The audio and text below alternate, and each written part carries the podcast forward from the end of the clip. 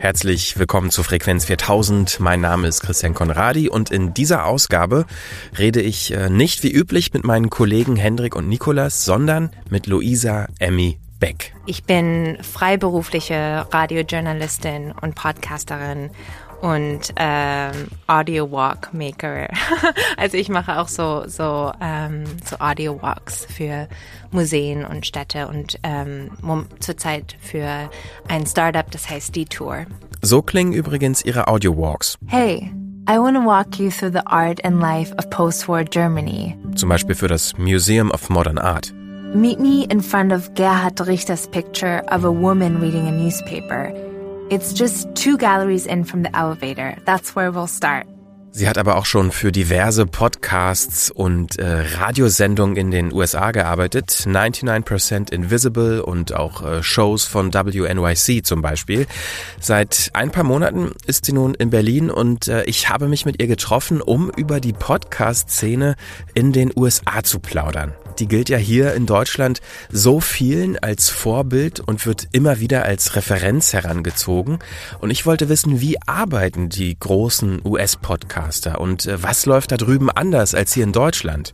Das wollte ich von ihr wissen. Und gleich geht's los. Werbung mit SwitchUp könnt ihr schnell und einfach euren Stromanbieter wechseln. Ihr sagt einfach, was ihr wollt, zum Beispiel Ökostrom, günstig, kurze Laufzeit und SwitchUp schlägt aus über 12.000 Angeboten für euch immer den besten, auf eure Bedürfnisse optimierten Tarif vor. Außerdem organisiert SwitchUp den Wechsel für euch.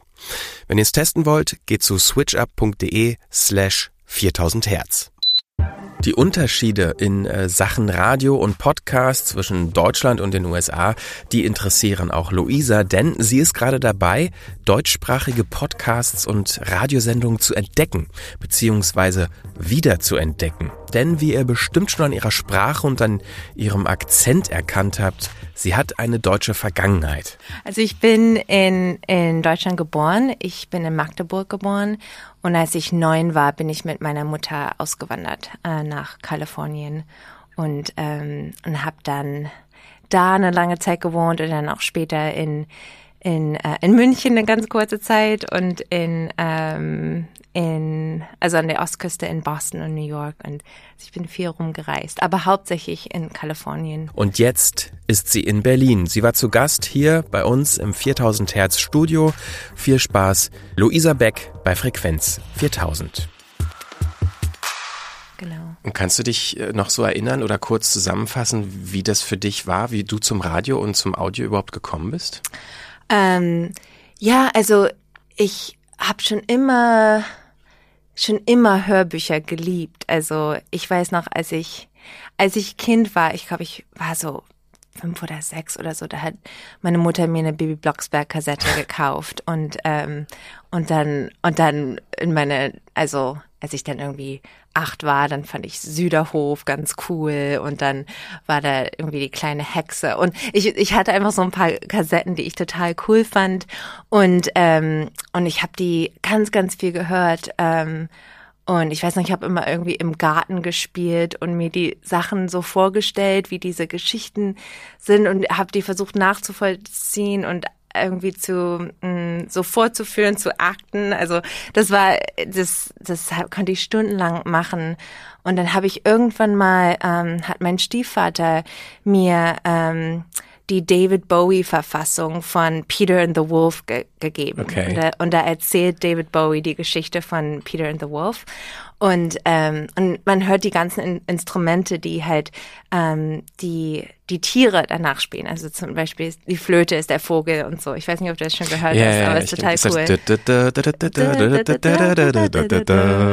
Ja, okay. Genau. Großartig. Und, ähm, und ich habe das geliebt und ich habe das, glaube ich, also tagelang am Stück immer, immer wieder gehört und ähm, Genau, und habe dann irgendwann, also mein, mein Stiefvater ist, ist Musiker und ähm, er hat mir dann irgendwann so ein, ähm, das hieß Sonar, das ist so ein Audio-Editing-System, hat mir das gesch geschenkt und dann so ein A-Track-Recorder, wo ich halt auf, auf Kassetten mit acht Tracks halt aufnehmen konnte. Und ähm, und da ich nicht so viele Freunde in der Highschool hatte, habe ich dann stundenlang irgendwie damit mit verbracht. Und ich glaube, das war auch so wie ich am Anfang auch Englisch gelernt habe. Ich habe einfach ganz, ganz viel zugehört und habe versucht, so meine eigenen Stücke zu machen und auch so Musik zu machen und so und ähm, und habe dann irgendwann, als ich ein ich hatte dann irgendwann ein Auto, also mit 16 hatte ich, habe ich ein Auto bekommen, also so einen ganz alten, 1900 89 Toyota Corolla Station Wagon. ähm, also total alt und aber ich brauchte halt eins, weil ich in Südkalifornien gelebt habe und da muss man halt zur Highschool fahren. Mhm. Und ähm, und dann habe ich dieses Auto bekommen und habe dann angefangen halt Radio zu hören. Und dann eines Tages habe ich irgendwie so eine komische Stimme, die so ein bisschen so hoch spricht und irgendwie so so ganz viel Like sagt und so ganz persönlich und dann und dann so diese Geschichten erzählt. Und ich habe gedacht, hä, was ist denn das? Und dann ähm, war es halt Ira Glass und This American Life und dann und und ich ich habe dann also ich, ich war so gefesselt davon. Ich habe dann Schule geschwänzt, nur um mehr Zeit in meinem Auto zu verbringen, um, um diese Radioshow zu hören. Und, ähm, und ja, und da fing es dann an, dass ich halt total dieses Radio Storytelling halt ähm, gemacht habe. Und dann, ähm, und dann später, ja, und, und das, das war so, das war so ein bisschen der, der Kern oder der Seed oder ich, ich weiß nicht, das war, ich, das hat mich fasziniert.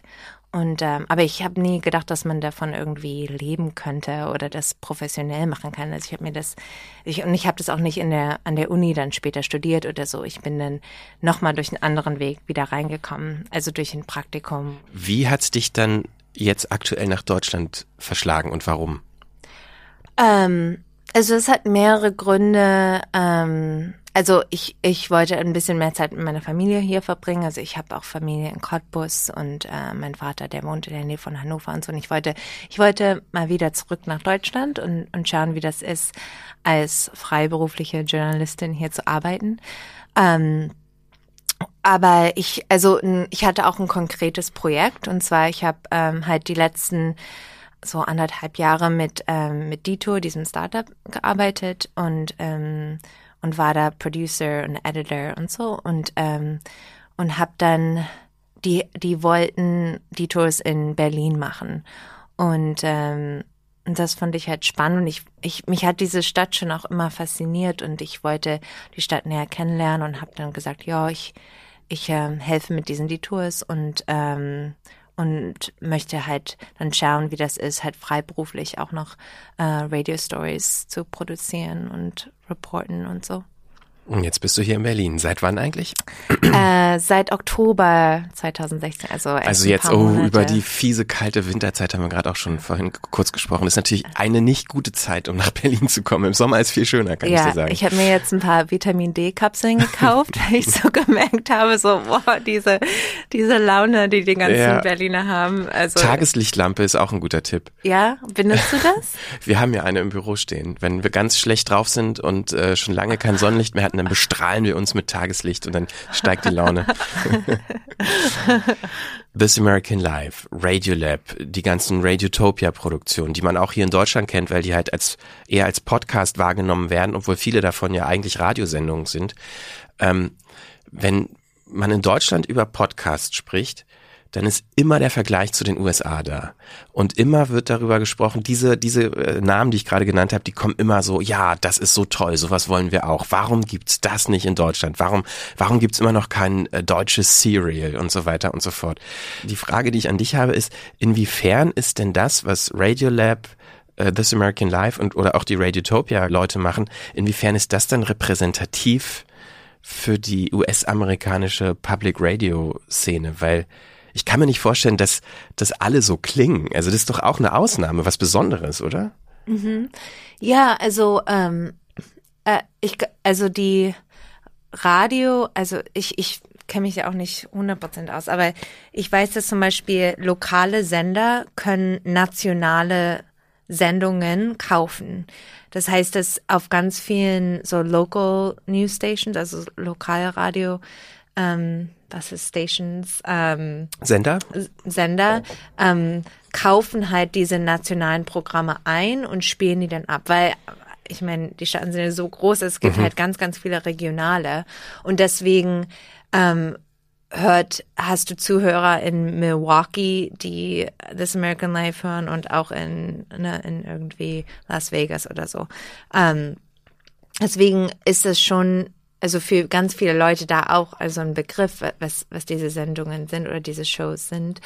Ähm, aber, aber dass jetzt die lokalen Sender ihre eigenen Sendungen machen, wie jetzt Radiolab oder das, das passiert sehr wenig, klar, weil das, weil es auch so ressourcenintensiv ist, so eine, so eine Show zu produzieren. Ich glaube, das ist, ich glaube in Deutschland bestimmt auch, dass Leute sich immer so vorstellen, ja, mach mir mal einen Podcast und, aber wenn die, ich glaube, wüssten, wie viele Leute an diesen einzelnen Sendungen arbeiten, wie viele Stories gekillt werden, also das heißt also geschnitten werden und noch nicht mal geehrt werden, weil sie nicht gut genug sind. Ähm, wie viel, wie, ja einfach wie viel Zeit das in Anspruch nimmt und und wie viele Leute und Ideen und ich meine, ich äh, bin auf so einer E-Mail-Liste für, für freiberufliche Journalisten und ich krieg auch immer so E-Mails von This American Life, dass die suchen irgendjemand in irgendeinem Staat, um einfach das Mikrofon jemand hm. halt so ein Tape-Sync zu machen, ne? Und die haben halt ein riesen Netzwerk von, von tausenden Radioproduzenten, die mithelfen auf, auf manchmal der technischen Art oder auch manchmal ein Interview machen oder so oder den Stories pitchen, ne, ähm, anbieten, dass die halt, die haben eine riesen, äh, riesen Auswahl von, von Geschichten und so und deswegen können die auch so gut sein. Aber das, das ist wirklich auch der seltene Fall. Ich meine, wenn man sich iTunes anschaut und wie viele Podcasts es gibt, ich meine, die meisten davon hab, von denen habe ich noch nie gehört, ne? Und das ist, also ich, das sind echt so Ausnahmen.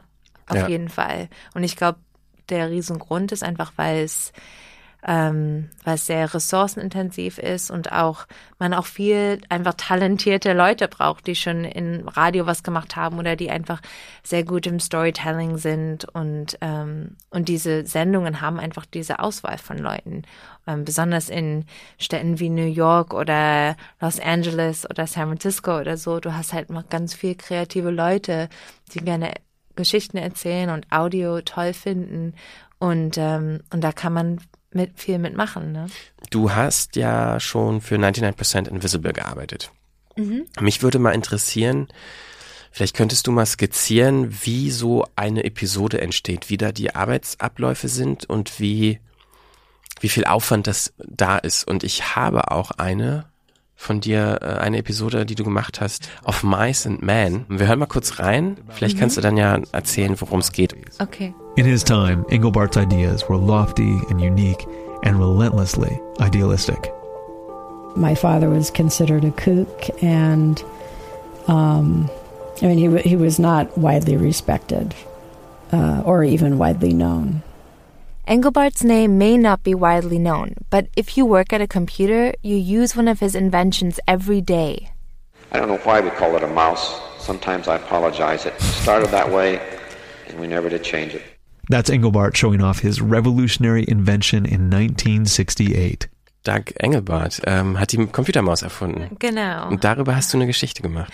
Ja, ich meine, er hat die Computer, dafür ist er berühmt, aber er hat eigentlich, war er einer der Gründen von, Gründern von dem Internet und hat eigentlich so das erste, also das Internet mit aufgebaut in, in Silicon Valley damals. Ähm, und halt, also es, es ist unheimlich, ich, ähm, ich fand ihn unheimlich interessant, einfach so von seiner Philosophie, wie er, wie er über Technik und Maschinen nachdenkt. Dass er, er hat eigentlich ein ziemlich kompliziertes System sich überlegt. Das heißt ähm, AR oder Augmented, äh, wie heißt es nochmal? Ähm, oh, ich glaube, das war nicht Augmented Reality, sondern das war, das war ein System, äh, das, ich glaube, die kurze Beschreibung ist AR, das hat er AR genannt. Und das ist ein, ist ein Computer, in, in dem man so mit unterschiedlichen Mo Modus, ähm, mhm. Modes auf Englisch, ähm, arbeitet. Und, ähm, und er wollte halt zum Beispiel, er hat so ein, so ein Dokument erfunden, wo man, ähm, wo ein Dokument auch ein Outline ist. Also man hat so unterschiedliche Ebenen, in denen man sich ein Dokument anschauen kann, zum Beispiel.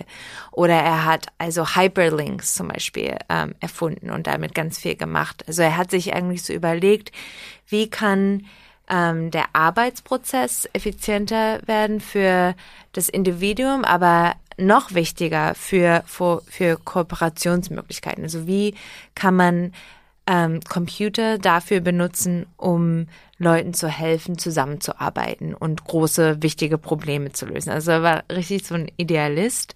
Und, ähm, und ich fand es unheimlich spannend, auch so zu überlegen, dass, dass seine, ähm, die ganzen Sachen, die er erfunden hat, waren recht kompliziert. Also man musste sie lernen. Zum Beispiel mhm. die Maus hatte ganz viele Knöpfe und die sollte man noch mit so einer anderen ähm, Fünf-Finger-Tastatur zusammen benutzen. Und ähm, das heißt das Keyset. Und also es war ziemlich kompliziert, aber er sagte, naja, ähm, wenn man halt gut sein will in etwas muss und wenn man es lernen. Genau, man muss Mhm. es lernen.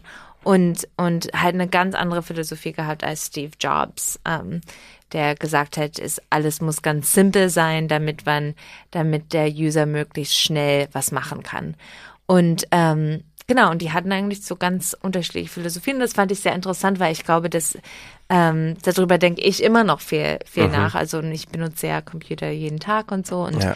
ähm, wie diese, wie dieses Ko- Designkonzept sich unterscheidet. Und also ich hatte über ihn, ich glaube, ich weiß gar nicht mehr, wie ich über ihn erfahren habe. Ich glaube, ich hatte ähm, irgendwann mal seinen Namen gelesen und und und recherchiert und gedacht, hm, er hat einfach eine ganz andere Herangehensweise an Technologien. Ich fand das interessant und habe ähm, und ich, ich habe dann die Story für 99% Visible einfach gepitcht und einfach so ein, ein, ähm, ein paar Paragraphen geschrieben, wen ich gerne interviewen möchte. Und ich ähm, wusste, dass ich, ähm, also ich wusste, dass seine Tochter noch lebt ähm, und wollte sie halt gern interviewen über ihren Vater. Und, ähm, und er hat ein paar Jahre davor ist er selbst halt gestorben.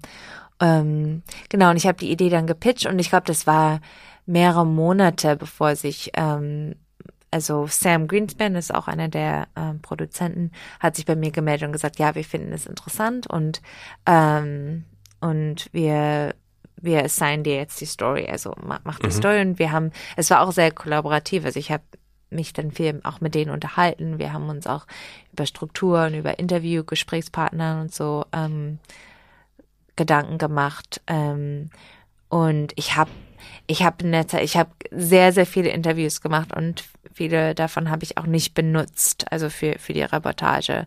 Das ah, war okay. Du hast also hier sind zu hören seine Tochter, dann noch ähm, Terry Tesla, der ehemalige äh, Vice President und Chief Scientist von Apple, ist da glaube ich noch zu hören. Ja. Und dann sind noch so so O-Töne, wahrscheinlich so Archiv-O-Töne von ihm, von damals, also von Douglas Mhm. äh, Engelbart persönlich. Und sind und da, du hattest aber noch viel mehr Interviews gemacht mit anderen Leuten, die nicht in die Sendung.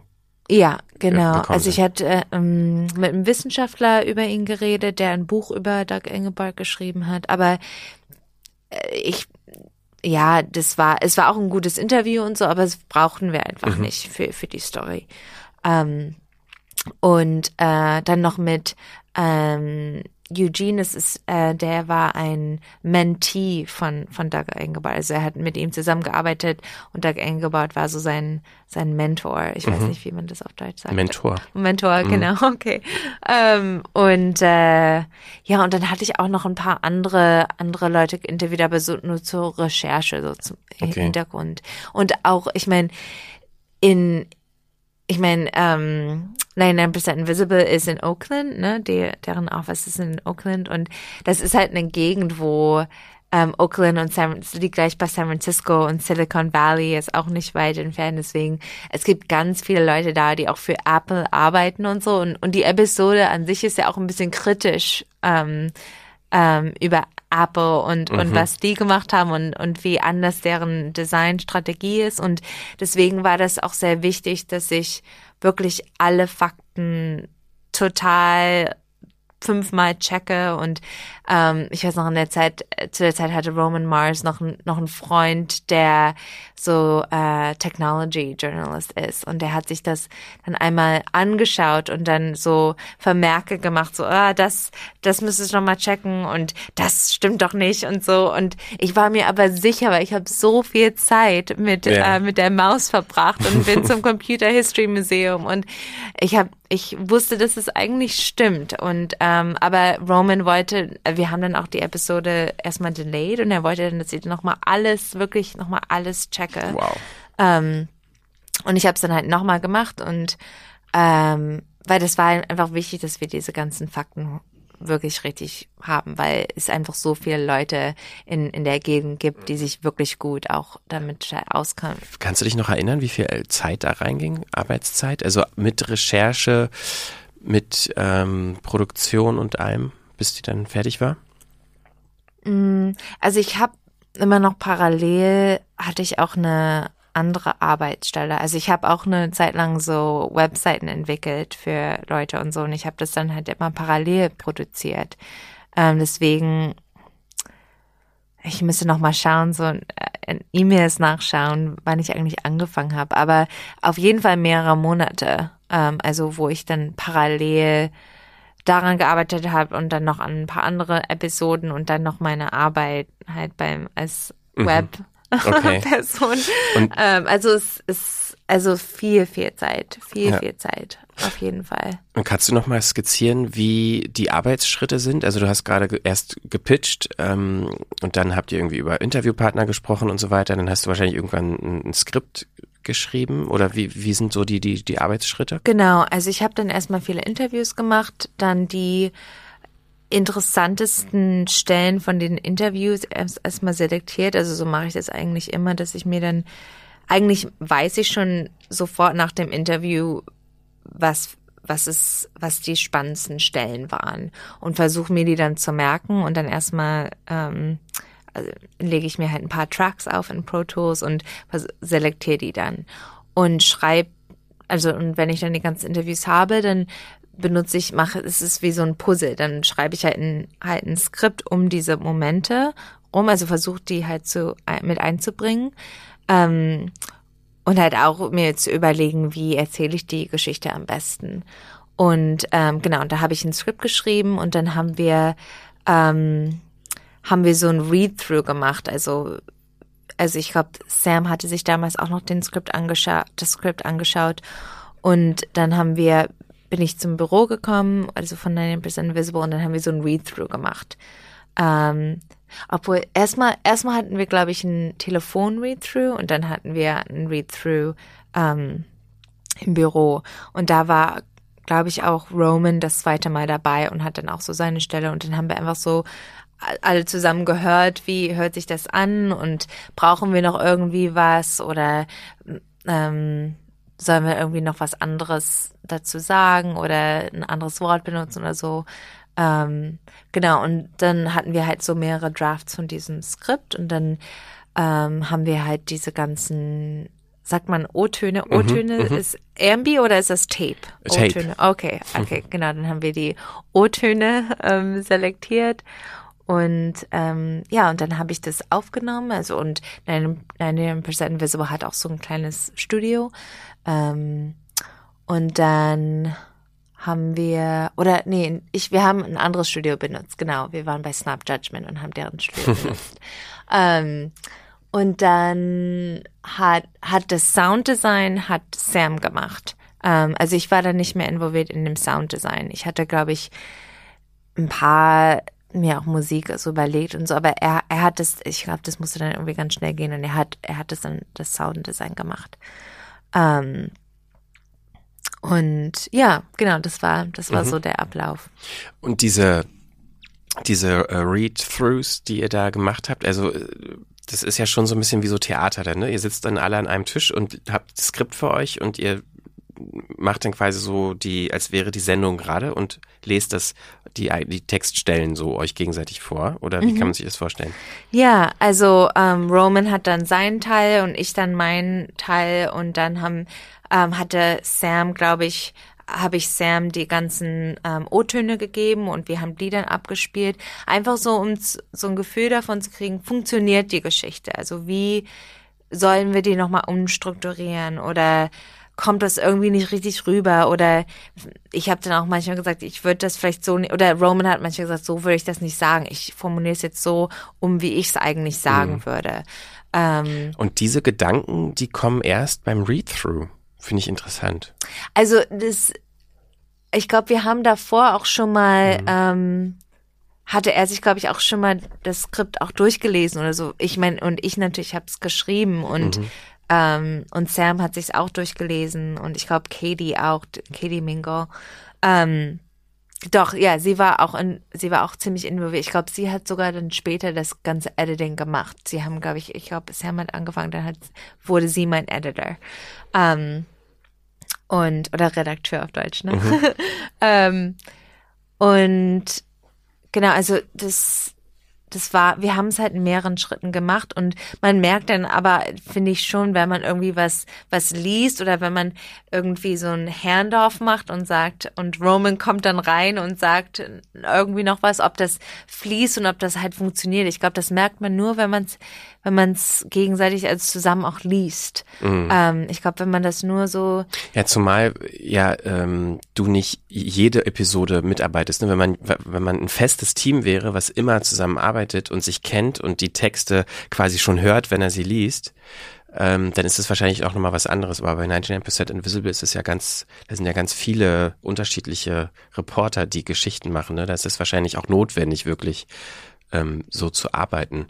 Das finde ich total spannend, weil allein solche Strukturen gibt's in Deutschland nicht. Also ich kenne keine Radioredaktion, die Read-Throughs macht, weil das ist irgendwie so ein Arbeitsschritt, der, der existiert halt einfach gar nicht. Der ist aber total wichtig. Mhm. Meistens ist, ist es erst in der Produktion, wenn man im Studio ist und einen Text einspricht, dass dann der Techniker merkt, du, also irgendwie funktioniert das nicht. Und dann ist es schon, schon zu spät. So, dann muss man entweder improvisieren oder ja, und dann, wenn man dann nochmal ans Skript will und umschreiben will, da ist gar nicht die Zeit für, weil es keinen neuen Produktionstermin gibt. Es sind eigentlich so triviale Dinge, aber die Strukturen existieren hier nicht. Ich meine, wenn man sich auch vorstellt, dass wenn man vielleicht ein Radio oder ein Podcast-Episode mit einem Musikstück vergleicht, ne? Du würdest ja nicht nur die Noten hinschreiben, ohne es mal auszuprobieren und schauen, wie hört sich's an, wie wirken die unterschiedlichen Instrumente zusammen. Und ich, ich glaube, so funktioniert das auch bei einer, bei einer Episode, die die gut produziert ist, wo es wirklich auch Spaß macht, die anzuhören und und wo das die ganze Zeit wirklich auch interessant ist und so und ähm, auch musikalisch ist oder so. Ne? Also ich glaube, das man hört das einfach und ähm, und ich glaube, da ist es ganz wichtig. Also ich ich mache das auch, wenn ich ein Skript schreibe, dass ich ich ich ich kann das nicht im, im Büro oftmals machen oder vielleicht nur den ersten Draft im Büro machen, aber dann, ich muss mir das selbst vorlesen mhm. und dann, und dann sage ich das auch und spreche das auch aus und, oh nee, also der Satz klingt blöd oder so würde ich das eigentlich nicht sagen, wenn ich mit einfach einem Kumpel darüber rede und. Mhm. Ja, ja, klar. Ja. Das stimmt. Also wenn man Texte, die man selber schreibt, die liest man natürlich auch in der Regel laut vor und so, aber wenn man so ein komplettes Arrangement macht, wo auch noch andere Sprecher dabei sind, das ist äh, in Deutschland, würde ich mal behaupten, nie, wahrscheinlich nie der Fall, dass in Radiosendern solche Konstellationen vorher zusammentreffen, um, um Texte zu lesen. Vielleicht beim Hörspiel, klar, beim Hörspiel schon, aber nicht in der äh, journalistischen Radiopraxis. Ich habe auch gehört, dass oftmals Redakteure sich noch nicht mal die O-Töne anhören, oder? Also Sondern nur die Transkripte nur, lesen. Ja, mhm. ja, was ich, was ich total, ich kann mir das gar nicht vorstellen, weil ich finde, das ist eigentlich so wichtig zu hören, was, ähm, wie, wie sagt, sagt, wie sagt mm. die Person das. Also ja, das ist, glaube ich, ein ganz anderer Arbeitsstil. Ja. Ich finde den auch sehr, sehr schön, den, den Arbeitsstil. Aber der kostet natürlich auch Zeit.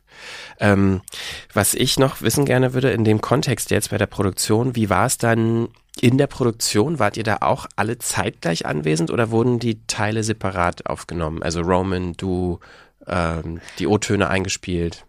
Das war separat. Also Roman hat seine Narration, er hat so ein Home Studio ähm, in seinem Zuhause und äh, er hat sie da aufgenommen und ich habe sie, ähm, ich weiß nicht mehr, ob das, oh nee, ich habe sie mit Katie aufgenommen. Ähm, Genau, ich habe nämlich, ich habe noch eine andere Episode für die gemacht, deswegen verwechsel ich das immer. Aber wir haben sie dann separat im, im 99% Invisible Studio aufgenommen. Und, und, ähm, Und Sam hat es dann so zusammen arrangiert später. genau. Mhm. Ja, ja, das sind, so arbeiten wir ja eigentlich auch. Und diese, diese Read-Through-Sache, die müssen, die müssen wir ja auch irgendwie mehr etablieren. Das haben wir viel zu selten, was aber auch daran liegt, dass wir, wenn wir mit externen Leuten zusammenarbeiten, ist es auch ganz oft so, dass die nicht in Berlin sind. Und dann kann man irgendwie schwer so eine Face-to-Face-Situation da äh, herstellen. Weil dann auch separat irgendwer sitzt dann irgendwo und spricht da seinen Text ein und dann kriegen wir das geschickt und wir bauen es hier zusammen. Das ist dann ähm, auch nochmal irgendwie schwierig. Aber ich glaube, und das ist auch wirklich unterschiedlich von Show zu Show. Also Mhm. ich weiß, dass Terry Gross in Fresh Air, die sieht nie jemand. Also sie macht das, immer stimmt. remote. Ich weiß, dass Leah Tau, die hat einen Podcast, der heißt Strangers. Ähm, für die ist es ganz, ganz wichtig, dass sie eigentlich mit jemand zusammen sitzt und ähm, sie macht, glaube ich, sehr ungern Skype-Interviews, obwohl sie es auch manchmal macht, aber ich glaube, es ist so, so dieses Persönliche. Ähm, und ich weiß, dass ganz viele andere Radioshows, also jeder macht es irgendwie auch ein bisschen anders. Also auch die Read-Throughs, das ist was, nein, äh, was 99% Invisible macht, aber es macht auch nicht unbedingt jeder auf derselben Art und Weise. Also ich weiß, dass, ich glaube, Planet Money, die benutzen, die machen so Group Edits auch, wo die, wo es nicht nur ein Redakteur ist, sondern die machen, glaube ich, auch Read-Throughs, aber auch noch Group Edits und also es, es funktioniert auch ganz unterschiedlich und ich glaube, man kann diese Unterschiede auch einfach hören, ne? Also vom Sound. Ähm, jeder, jeder Podcast oder jede Show hat auch einen ganz anderen Stil irgendwie und, und ich glaube, das, das, das kommt da auch durch. Also man hört das, ähm, wie die Produktionsweise, denke ich, auch den Stil beeinflusst. Mhm, ja. Wir haben jetzt so über Produktion und Stil und so gesprochen und wie so eine Episode entsteht. Äh, Das ist ja so, so ein Gespräch, was Podcastmacher untereinander ganz oft führen. Ähm, ich, mich würde mal interessieren, wie du das so wahrnimmst, wie die, die Macher, die Produzentenszene in den USA so tickt, was da so Themen sind, über die sich Leute unterhalten, die Podcasts machen. Weil in Deutschland ist es ganz oft Technik, also Mikrofone, Aufnahmegeräte, irgendwie sowas. Äh, natürlich so Marketing, beziehungsweise wie kann man damit Geld verdienen. Und ähm, ganz, ganz selten Inhalt, Geschichten. Das fällt mir immer wieder auf, dass in Deutschland immer nur über Technik und übers Geldverdienen gesprochen wird, aber so gut wie nie über Inhalte. Wie ist das in den USA? Also in den Podcasts selbst. Nee, nee, nee, also die Szene untereinander. Wenn ah, sich wenn Podcaster irgendwie zu treffen. Pa- Podcaster-Party Zum gehen. Beispiel. Oder es gibt ja auch so Meta-Podcasts, so Haushauen zum Beispiel. Da wird ja übers Podcasten gesprochen, aber der ist halt eigentlich immer inhaltlich gedacht oder dann wie wie es produziert wurde. Aber ähm, ich meine jetzt schon, wie die Podcast-Szene untereinander, was da so Themen sind, über die sie sich unterhalten und austauschen, was da so wichtig ist. Also, also du- also du meinst jetzt wirklich so auf E-Mail-Listen oder Zum Beispiel, Partys oder auf oder Konferenzen. Konferenzen. Ähm, also ich meine, das kann man, also die größte Konferenz ist ja Third Coast und ich war, ich war noch nie da. Aber die ist ja auch international. Die ist ne? international. Ja, ja, aber die, die meisten kommen, glaube ich, auch aus den, den Staaten. Aber sie ist international, das stimmt. Ähm, aber da wird ganz viel über, wie ist diese Episode entstanden. Ich, also ich meine auch ethische Fragen waren, also in der letzten Konferenz, ich habe mir ein paar von den Sessions angehört, die laden die diese Diskussion auch immer ins Netz, dass man die dann später hören kann.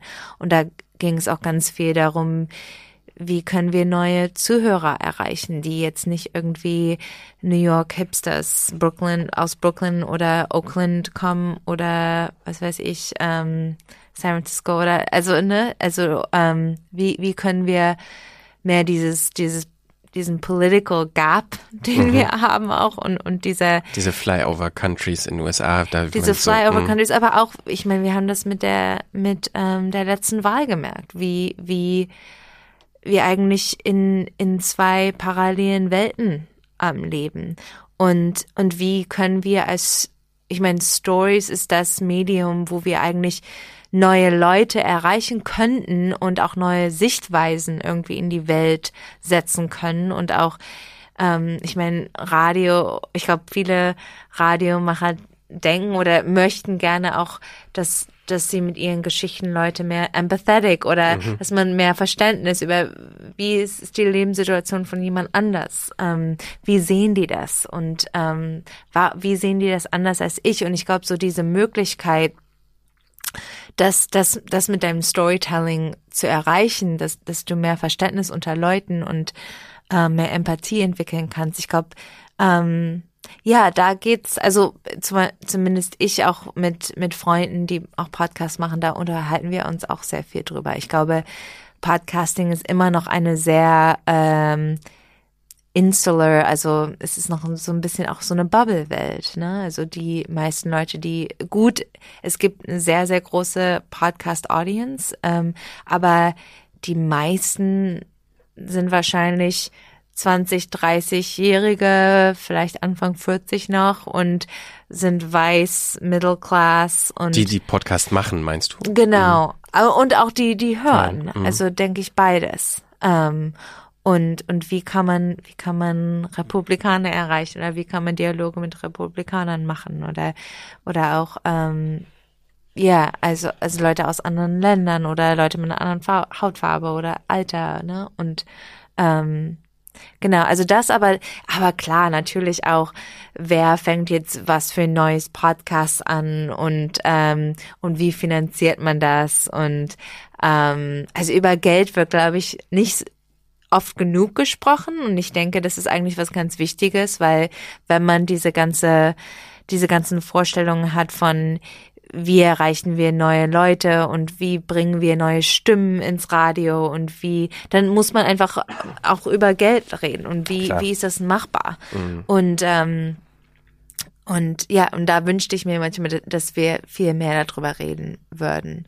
Ähm, aber, aber ja, ich meine, ähm, es geht, es geht schon auch um, um Inhalt wie, wie kann ich diese Geschichte erzählen? Ist die überhaupt interessant? Also ich merke zum Beispiel, bevor ich irgendwo einen Pitch schreibe, ähm, erzähle ich ganz oft so Geschichten oder Themen, die ich interessant finde, erzähle ich das Freunden oder anderen Podcastern oder Radiomachern und schaue einfach, wie die reagieren. Wie die reagieren. Mhm. Und das ist ganz, das ist ganz wichtig, weil wenn, wenn die das nicht interessant finden, dann findet das mein Redakteur wahrscheinlich auch nicht interessant, ne?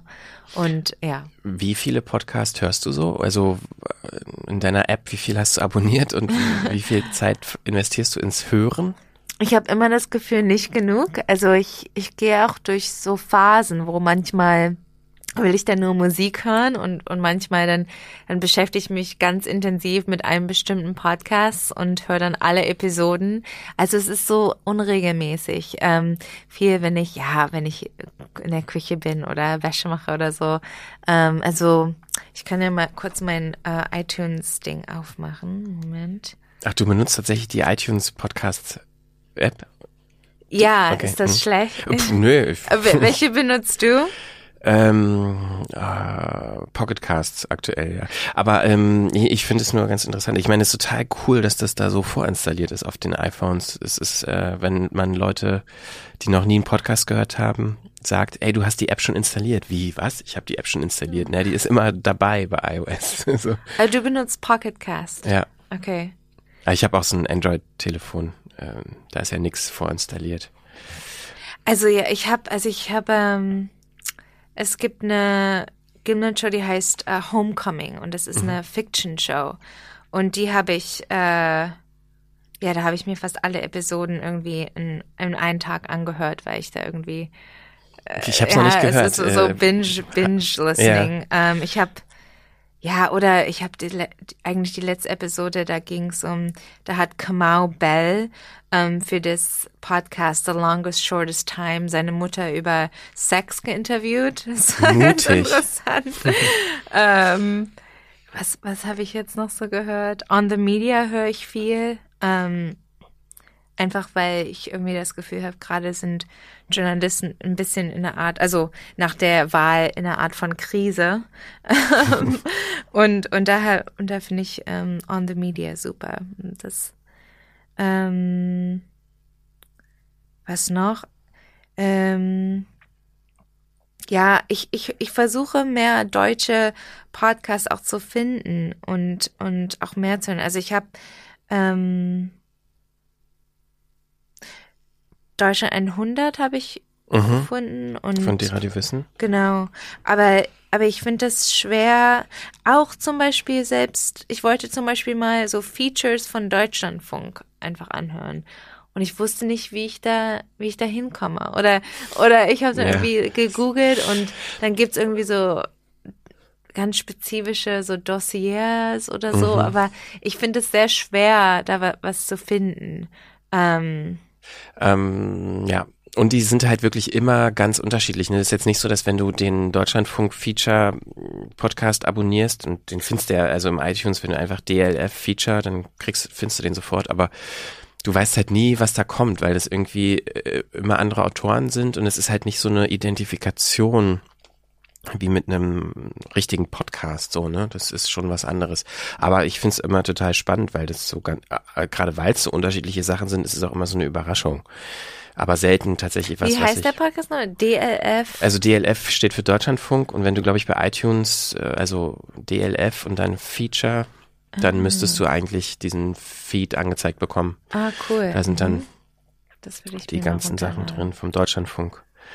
Was hörst du so? Ja, ich habe tatsächlich jetzt aktuell die aktuelle Folge von The Heart gerade gehört. Da ist noch, sind noch zwei Minuten zu hören. Ah. nämlich die fertig.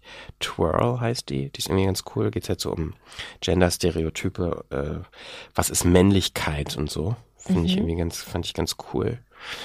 Dann habe ich ähm, mir das Interview mit Mark Hamill angehört. Das ist der Schauspieler, der bei Star Wars Luke Skywalker gespielt hat, der war bei The Nerdist irgendwie zu Gast. Ich bin also Star Wars Fan. Fand ich irgendwie total, total super, den mal irgendwie so anderthalb Stunden lang zu hören. Weil man so Leute ja sonst immer nicht so lange am Stück im Interview hören kann. Und was ich auch ganz toll fand, äh, hast du vorhin auch schon erwähnt, Terry Gross, ähm, die war ja bei Longform zu oh, Gast. das habe ich auch Ja? gehört. Mhm. sehr interessant, also wie sie so über ihre Jahrzehnte des Interviewmachens spricht und Ich was du auch so erzählt einen hast. Girl Crush an her. ich so. Kann ich mir vorstellen. Ich finde das auch so krass, wie lange die das schon macht. Und die hat, glaube Mhm. ich, gesagt, die hat mittlerweile irgendwann aufgehört zu zählen, aber schon irgendwie sowas wie 20.000 Menschen interviewt oder sowas. Wahnsinn. das ist echt krass. Ähm, ja, das sind tatsächlich die aktuellen, die ich gerade gehört habe oder noch nicht ganz zu Ende gehört habe. Hörst du denn auch dann spezifische Episoden oder, oder bist du einer Show treu und hörst dann immer die, die neueste Episode von dieser einen? War Show. ich am Anfang, also als ich die ganzen Radiotopia-Sachen entdeckt habe, war ich ein extrem treuer 99% Invisible-Hörer und auch The Heart und auch ähm, The Truth ähm, habe ich auch immer regelmäßig gehört und äh, Love and Radio. Und Benjamin Walker eigentlich auch, aber da hat's in, bei Benjamin Walker hat's zuerst angefangen, dass ich irgendwie das Interesse verloren habe und dann habe ich immer so und weil ich auch noch ganz viele andere Podcasts gehört angefangen habe zu hören, habe ich dann immer so nach Thema geguckt, was mich irgendwie interessiert. Mm, ja, Radiolab habe ich auch immer gehört, eine ganze Weile lang, aber irgendwie hat sich das so ein bisschen für mich abgenutzt, weil ich finde, die Herangehensweise und die Art und Weise, wie die Geschichten erzählt werden, ist mir irgendwie zu ähnlich immer wieder. Die werden dadurch auf einer gewissen Art und Weise so erwartbar, auch akustisch, stilistisch erwartbar und das finde ich irgendwie, fand ich am Anfang total großartig und war super Fan davon, aber mittlerweile äh, packt mich das irgendwie nicht mehr so und ja, This American Life höre ich auch hin und wieder. Äh, Ich habe gerade auch die aktuelle Transformers-Folge gehört, was aber auch so eine Re-Release eigentlich ist. So zum Jahresanfang oder zum Jahreswechsel hatten die so so Change and Transforming Personality und sowas irgendwie als Thema gehabt und drei verschiedene Geschichten erzählt, die ganz toll waren, aber die auch schon alte waren. Ähm, ja, also ich habe eigentlich keinen Podcast, den ich immer höre, wo ich irgendwie darauf warte, dass die neue Episode kommt. Das war am Anfang so, aber da ich mittlerweile so viele unterschiedliche Sachen höre, ähm, kann komme ich gar nicht dazu, das alles zu hören. Das ist eigentlich interessant, weil ich, ich bin genauso. Also ich glaube, ich höre nur This American Life regelmäßig und ansonsten alle anderen selektiere ich und ich, ähm, ich glaube schon, dass, also wenn man so überlegt, über die Zukunft von Podcasting und wie das auch das Business Model und wie das alles ähm, sich entwickeln wird. Ich kann mir schon vorstellen, dass es genauso wie bei jetzt Facebook oder ähm, oder durch Facebook. Das, ich meine, es gibt wenige Leute, die sich mit einem Magazin halt hinsetzen, ne, und das komplett durchlesen und abonnieren oder jedes Mal das Magazin lesen. Also da ist vielleicht The mhm. New Yorker oder was weiß ich. Aber ähm, aber das ist, das ist wirklich ein, einfach neue Wege geben muss, in dem, in denen Leute gute Episoden finden ja. und dadurch neue, ähm, ja, und das ist auch so diese, diesen Anspruch, den wir haben, jede Woche eine Episode mhm. zu produzieren, ist vielleicht ganz komplett falsch. Also vielleicht sollte man mehr in ähm, One-Season-Serien oder ein Dokumentar, was vielleicht für ähm, fünf Episoden ähm, über fünf Episoden läuft und dann ist es ist es vorbei. Ne? Also ich finde es auch. Also ich finde, es ist auf jeden Fall auch eine Richtung, die ich, die ich spannend finde, die ich auch wichtig finde, irgendwie zu auszuloten. Aber das große, große Problem ist, also A, natürlich Geld, wenn man nur sieben Episoden im Jahr macht, dann muss man die irgendwie so gut finanzieren können, dass man, ne, dass es auch irgendwie sich trägt. Aber andererseits, das größere Problem finde ich eigentlich eher ist, dass Podcast, die sind ja so, so chronologisch äh, von der Veröffentlichung her. Also wenn ich heute eine Episode veröffentliche und wöchentlich eine, dann ist die äh, also die Episode von vor zehn Wochen ist quasi, da muss man so weit scrollen in der App, um die zu finden. Wenn neue Hörer jetzt kommen, zum Beispiel, das ist echt ein Problem, dass das Podcast so chronologisch äh, von der Release her sind. Die sind ja nicht so so gleich äh, auf einer Hierarchieebene alle nebeneinander, sondern die sind ja immer so untereinander ähm, vom zeitlichen Ablauf her. Und das ist fast ein bisschen schade, dass eigentlich alte Folgen je älter die werden, immer schwerer zu entdecken sind für neue Hörer. Mhm. Oder die sind, ist dann halt mit Aufwand verbunden, die zu entdecken. Und man weiß ja, neu, Leute irgendwas neu entdecken, wenn sie total von überzeugt sind, dann investieren sie schon Aufwand und Zeit vielleicht, aber die meisten Leute, sobald irgendwas nicht gefunden wird, dann suchen sie auch nicht weiter. So, das ist ein, das ist ein Problem, weil ja eigentlich so ein Riesenschatz im Archiv dann irgendwann liegt, mhm. der nicht mehr so ausgenutzt wird. Da muss man sich noch irgendwie was überlegen. Ich, mir fällt da irgendwie noch nichts ein, weil Podcasts halt so eben nun mal funktionieren, dass sie so chronologisch äh, veröffentlicht sind, aber vielleicht fällt irgendeinem Startup oder sowas, irgendeinem Unternehmen dann noch was ein, Podcasts anders darzustellen, anders konsumierbar zu machen und nicht eben nur so chronologisch. Was ich halt denke, ich meine, weil ich denke, es ist das Weil passiert der, der ja Peak auch mit ist halt Release, genau. ne? Auch mit Magazinen oder mit mm. Büchern auch. Ich meine, Bücher, da, da schaut man rückblickend und hat Empfehlungen und mm. aber zum Beispiel Magazine ne? oder Zeitungen. Man geht ja auch nicht zurück. Also es gibt ja ganz tolle Artikel, die schon vor, was weiß ich, 10, 20 Jahren geschrieben, geschrieben wurden, die ich eigentlich noch mal lesen könnte und, und, aber die, die auch so Evergreen-Artikel ja, sind. Das sind dann aber meistens Geschichten. Das meine ich damit. Ne? Also äh, Inhalte, die Bestand haben, wenn die irgendwie eine reine Nachricht sind, ist es irrelevant klar, in, der, in der Zukunft. Aber wenn es tolle Geschichten sind, genau. dann sind die zeitlos. Mhm. Und ähm, das ist ja der, der große Vorteil daran, wenn man eben Podcasts macht, die so eben Storytelling als Hauptmerkmal ähm, haben. Die sind ja potenziell zeitlos. Und das wieder, dem, das widerspricht aber eigentlich dieser chronologischen Veröffentlichungsfolge. Also weißt du, was ich meine? Das ist irgendwie so ein bisschen so ein Widerspruch. Die Art und Weise, wie das Medium veröffentlicht wird und was das Medium aber inhaltlich abbildet. Mhm. Das äh, finde ich halt schade. So. Ja, ja, auf jeden Fall. Ja. Was auch, glaube ich, also was, was ich mir, also ich, das könnte man vielleicht dadurch lösen, dass man auch bessere so Search-Mechanismen mhm. hat und dass man auch andere Präsentationen hatten, dass man zum Beispiel, ich, ich meine, man kann ja zum Beispiel Episodes tagen, ne, dass du dem mit einem Stichwort tagst, wenn du jetzt ein bestimmten Interesse hast, ich will jetzt was über die Liebe hören oder so, mhm. dann kann ich alle Episoden filtern von ähm, ja, von irgendeinem Radioprogramm, wo, wo es um Liebe geht. Ne? Mhm. Aber ähm, was ich auch sehe, ist, ist zum Beispiel, wenn ich eigentlich einer Serie oder wenn ich einer Sendung treu bleibe, dann gibt es auch einen gewissen Grad an so Serendipity. Also ähm, dann erweitert das mein Horizont ein bisschen, weil ich, weil ich auch nicht nur mir nicht wähle, nur die die Themen, die mich gerade interessieren und die Episoden, die mich gerade interessieren halt. Ne, ich wenn ich wenn ich jetzt ein treuer ähm, This American Life oder 9% Visible oder so Zuhörer bin, dann dann dann verbringe ich die Zeit damit, wirklich mir was vielleicht ein, ein, ganz anderes Themengebiet, die die mir vorstellen. Ich vertraue denen, dass sie mir ein gutes Themengebiet vorstellen, obwohl es jetzt nicht gerade meinen mhm. Interessen entspricht. Und ich glaube, das, das verliert man mehr und mehr, wenn das so fragmentiert wird, ne? dass so dasselbe passiert wie bei Facebook, wo ich dann nur noch die Artikel klicke, die mich jetzt gerade mhm. interessieren, statt ähm, was was Neues halt entdecke dadurch. Ich meine, es ist, es ist, ich entdecke auch neue Sachen durch Facebook oder so, aber man, man lebt dann dadurch vielleicht, vielleicht auch mehr und mehr in einer Bubble halt, ne?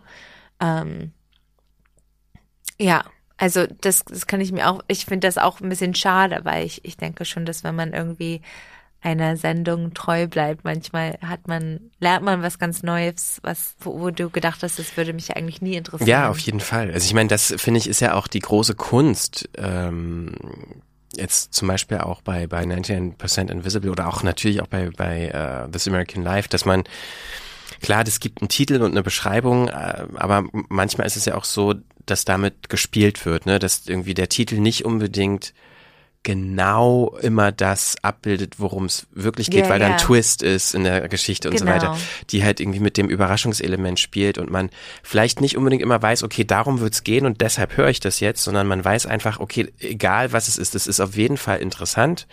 Vielleicht kenne ich das Thema gar nicht und vielleicht ist es auch gar nicht ein Thema, was mich grundsätzlich interessiert, aber die Art und Weise, wie es erzählt wird, wird mich garantiert interessieren und deshalb höre ich es. Genau, ähm, ja. ja. Mhm. Und das ist natürlich eine große Kunst, ja. das, das, so ja. zu machen. Ne? Ja. Ist, ja. ja, stimmt. Und deswegen ist es vielleicht auch egal, ob es dann, ob du einem Podcast treu bleibst oder nicht. Ich meine, solange du irgendwie einen Weg hast, diese diese Episoden irgendwie zu finden, die, die gut erzählt werden und wo es auch, ähm, wo du überrascht wirst und vielleicht auch was Neues halt entdeckst. Ne? Danke, dass du hier warst. Ja, vielen Dank, Christian, dass, wir, dass, dass wir das machen konnten. Das war mein Gespräch mit Luisa Emmy Beck. Ihre Arbeiten findet ihr auf ihrer Webseite luisabeck.com. Hört da ruhig mal rein. Noch mehr zu hören gibt's natürlich bei uns auf 4000herz.de. Da findet ihr alle Produktionen unseres Podcast-Labels, Interviews, Reportagen und auch akustische Selbstversuche. Zum Beispiel über das Klarträumen. Also das bewusste Steuern von Träumen im Schlaf, das hat mein 4000 Hertz Kollege Hendrik ausprobiert. Also man soll sich nochmal in verschiedene Positionen legen. Dann erinnert man sich angeblich an andere Träume. Das mache ich jetzt nochmal. Ja. Nee, nix. Ja, das ist mein Eintrag Nummer eins ins Traumtagebuch. Wichtig ist eben nicht nur zu lernen, Träume bewusst zu erinnern und somit klarer wahrzunehmen. Wenn man es regelmäßig macht, soll man irgendwann sogenannte Schlüsselsymbole erkennen. Immer wiederkehrende Elemente, die einem irgendwann im Traum zeigen, dass man träumt. Ob der Mann im weißen Hemd mir demnächst den Weg zum Klartraum zeigt? Oh, ich schlafe jetzt noch. Nur ein Versuch heißt Hendricks Podcast. Ich bin Christian Konradi. Vielen Dank fürs Zuhören und bis bald. Tschüss.